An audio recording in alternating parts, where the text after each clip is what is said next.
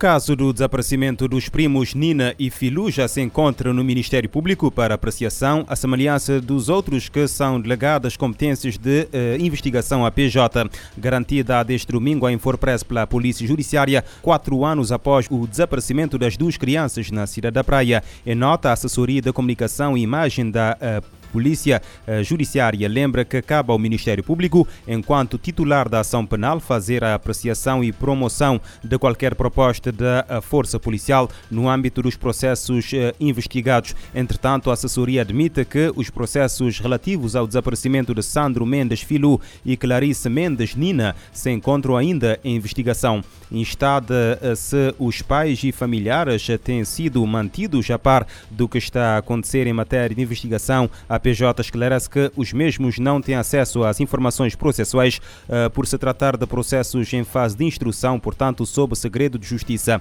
Na mesma nota, a Polícia Judiciária refere que não há um tempo exato para investigação de casos complexos como desaparecimento de uh, pessoas. O desaparecimento de Nina e Filu há quatro anos aconteceu quando saíram da casa em Achada Limpa, na cidade da Praia, para comprar açúcar a pedido uh, da avó em Água Funda e não regressaram a casa. Também em agosto de 2017, Edina Jandira Robalo Lopes Soares, de 19 anos, deixou a casa em Achada Grande Frente, também na praia, alegando que ia levar o bebê para o controlo no PMI na fazenda. Na capital, mãe e filho nunca mais foram vistos. No dia 13 de julho de 2021, o jovem Ismael Silva saiu de casa e o seu paradeiro continua desconhecido. Foi suspenso o professor sobre o qual uh, recai, uh, recaem suspeitas de ter violado uma aluna de 16 anos na escola secundária Jorge Barbosa em São Vicente. As autoridades policiais já estão a investigar o caso, uma garantia deixada pelo ministro da Educação, Amadeu Cruz. De acordo com as denúncias feitas, mandamos já instaurar o processo disciplinar de, de averiguação em primeiro lugar e o professor será suspenso imediatamente de funções. Está em curso a averiguação através da Inspeção Geral da, da Educação e as autoridades competentes, designadamente as autoridades policiais, estarão já a investigar uh, o caso. Segundo a tutela da pasta da educação, o processo disciplinar vai determinar os factos e, eh, em função eh, destes, caso for comprovada a acusação, o professor poderá ser expulso. Amadeu Cruz recorda que, a nível nacional, as escolas estão preparadas para responder e combater este tipo de situações.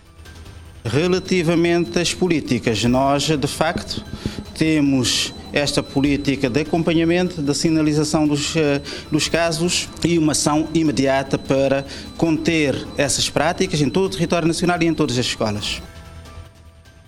O caso de uma suposta violação de uma aluna de 16 anos por um professor terá acontecido alegadamente na última quarta-feira na escola secundária Jorge Barbosa, em São Vicente, um caso que está sob investigação policial.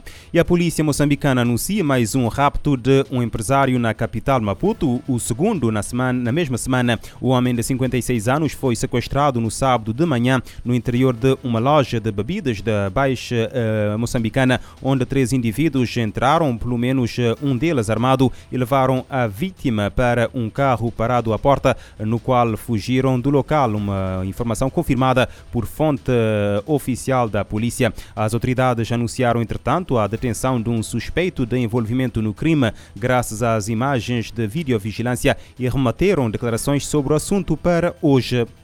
A escalada de tensão entre a Ucrânia e a Rússia não para de aumentar e os líderes europeus tentam a todo custo apaziguar o conflito. Emmanuel Macron já falou com Vladimir Putin e este sábado foi a vez de eh, Joe Biden conversar com o homólogo russo. O chefe de Estado americano mostrou-se aberto à resolução do conflito pela via diplomática, mas avisou o presidente russo uh, de que existirão custos severos e rápidos caso Moscou invada o país vizinho. Joe Biden defendeu que uma invasão traria um sofrimento sofrimento humano considerável e enfraqueceria a posição da Rússia. Este posicionamento acontece um dia depois dos Estados Unidos da América e de vários outros países terem pedido aos seus cidadãos para abandonarem Kiev devido a um risco iminente de invasão. Portugal, por exemplo, não recomenda viagens à Ucrânia, uma recomendação feita pelo ministro dos Negócios Estrangeiros, Augusto Santos Silva.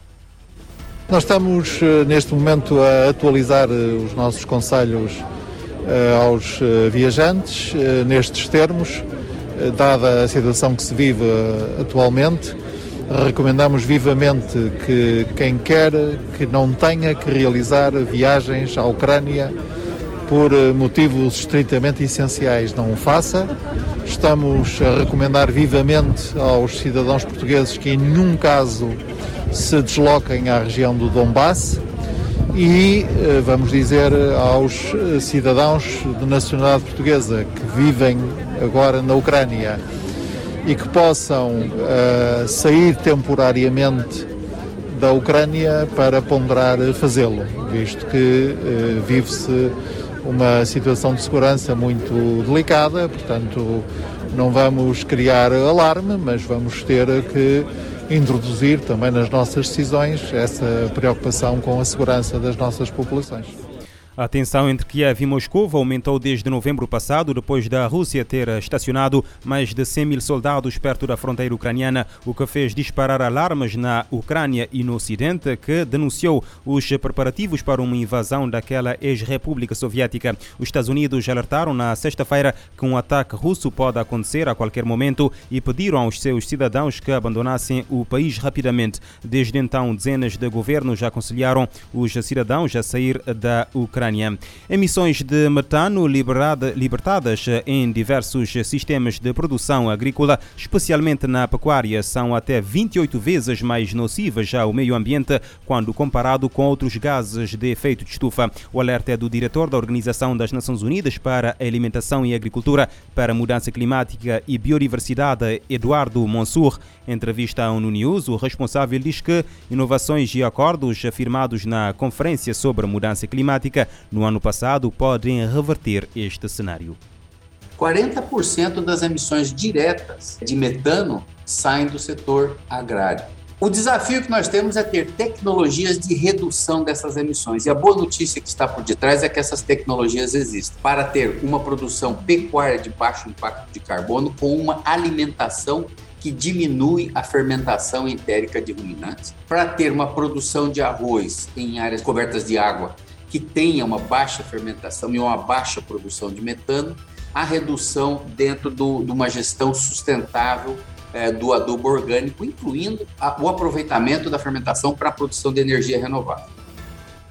O diretor da FAO destaca uma aliança proposta pela União Europeia e Estados Unidos durante a COP26 em Glasgow, no, na Escócia. O objetivo é reduzir a emissão do gás em 30% até 2030, tanto na criação de gado quanto em outras atividades, como a plantação de arroz em áreas alagadas. O Pacto Mundial do Metano já tem a adesão de mais de 100 países, incluindo os principais emissores, como o Brasil e México. Segundo os dados, o cumprimento do acordo ajudaria a reduzir o aquecimento aquecimento global em até 0,2 eh, graus eh, Celsius até 2050.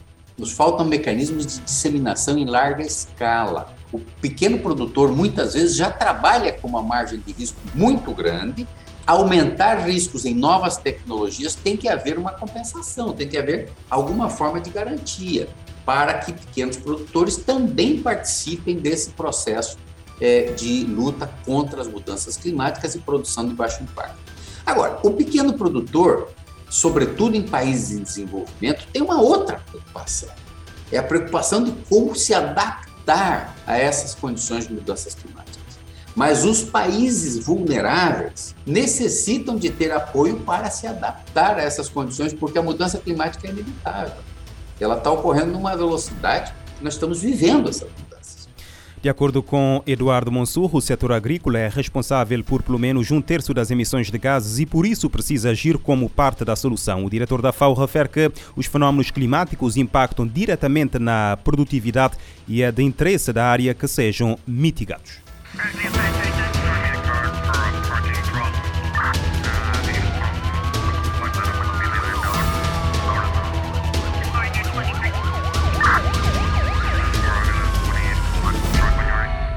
Este programa está disponível em formato podcast no Spotify e em radiomorabeza.cv.